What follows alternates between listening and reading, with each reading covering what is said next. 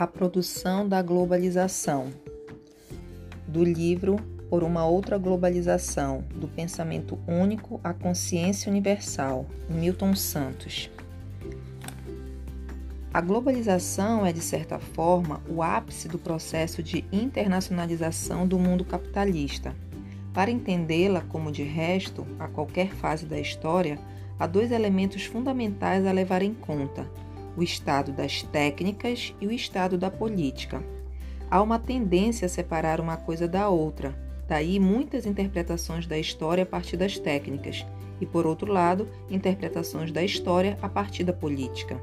Na realidade, nunca houve na história humana separação entre as duas coisas.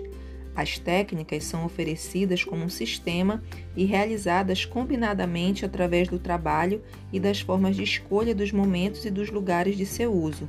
É isso que fez a história. No fim do século XX, e graças aos avanços da ciência, produziu-se um sistema de técnicas presidido pelas técnicas da informação, que passaram a exercer um papel de elo entre as demais, unindo-as e assegurando ao novo sistema técnico uma presença planetária. Só que a globalização não é apenas a existência desse novo sistema de técnicas, ela é também o resultado das ações que asseguram a emergência de um mercado dito global, responsável pelo essencial dos processos políticos atualmente eficazes.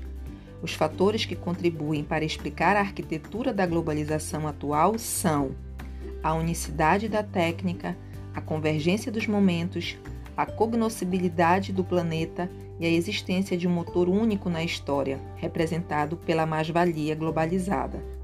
Um mercado global, utilizando esse sistema de técnicas avançadas, resulta nessa globalização perversa. Isso poderia ser diferente se seu uso político fosse outro. Esse é o debate central, o único que nos permite ter a esperança de utilizar o sistema técnico contemporâneo a partir de outras formas de ação. Pretendemos enfrentar essa discussão analisando rapidamente alguns dos seus aspectos constitucionais mais relevantes. É o que veremos a seguir.